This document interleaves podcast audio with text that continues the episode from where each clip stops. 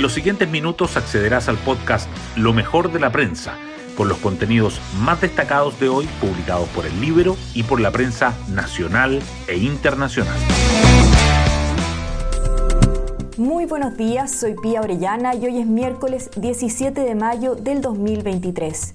Dos agricultores atacados a balazos y un camión incendiado es parte del saldo de una violenta jornada ayer en la macrozona sur, justo cuando se cumple un año del estado de excepción en la zona.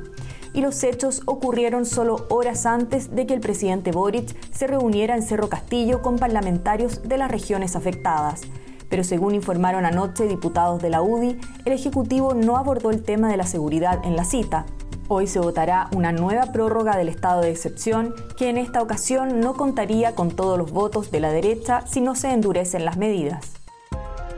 Hoy destacamos de la prensa. ISAPRES alertan que si ley corta se aprueba este mes, el sistema estará cerrado en septiembre y valoran búsqueda de alternativas. El gremio reiteró sus críticas al proyecto presentado por el gobierno para cumplir con el fallo de la Corte Suprema y consideró positivo que aparezcan otras opciones en referencia a la iniciativa aprobada en la Comisión de Constitución del Senado. Desde el Ejecutivo reprocharon a las ISAPRES que no hacen ninguna propuesta y cuestionaron la moción parlamentaria porque evade el cumplimiento de la sentencia del máximo tribunal.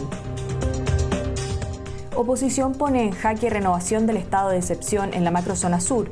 La UDI notificó que rechazará una nueva prórroga a menos que el Ejecutivo decrete un estado de sitio. RN también condicionó apoyo a que la medida se endurezca en vista del recrudecimiento de la violencia durante las últimas semanas. El presidente Boric se reunió anoche con los parlamentarios de la Araucanía en Cerro Castillo, pero no abordó el tema de seguridad, sino la puesta en marcha de la Comisión de Restitución de Tierras los cinco puntos que marcaron la interpelación a la ministra Toa. El diputado Andrés Longton interrogó durante casi tres horas a la ministra del Interior, Carolina Toa, y abordó temas como migración, respaldo a policías, suspensión de clases, violencia en el sur y agenda legislativa de seguridad. La secretaria de Estado ratificó que, a juicio del gobierno, hay atentados de carácter terrorista en la Araucanía y anunció nueva reforma para enfrentar ataques. Gobierno logra alinear a diputados por royalty minero.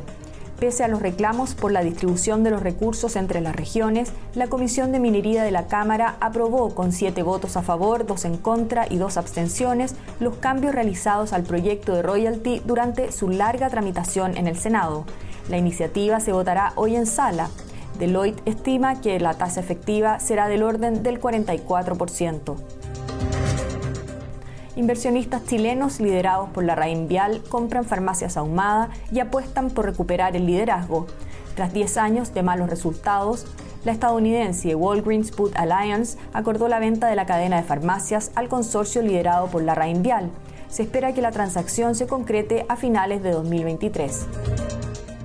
Apoderados se oponen a nuevo adelanto de vacaciones de invierno en medio del alza de virus respiratorios.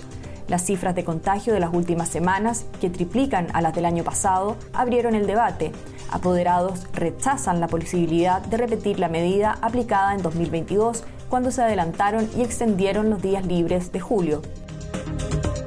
En el libro les contamos que diputados del Partido Socialista entregarán documento al gobierno con medidas estilo Bachelet para llegar a la ciudadanía la bancada socialista preparó un documento con medidas para ir en ayuda de la clase media y los sectores más vulnerables que pueden aplicarse vía administrativa.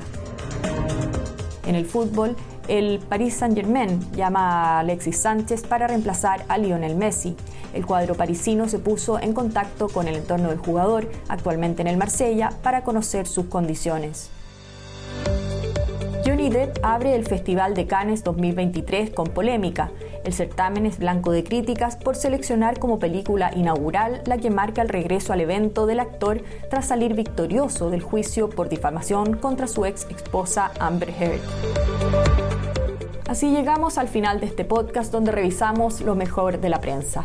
Nos encontramos mañana con más noticias.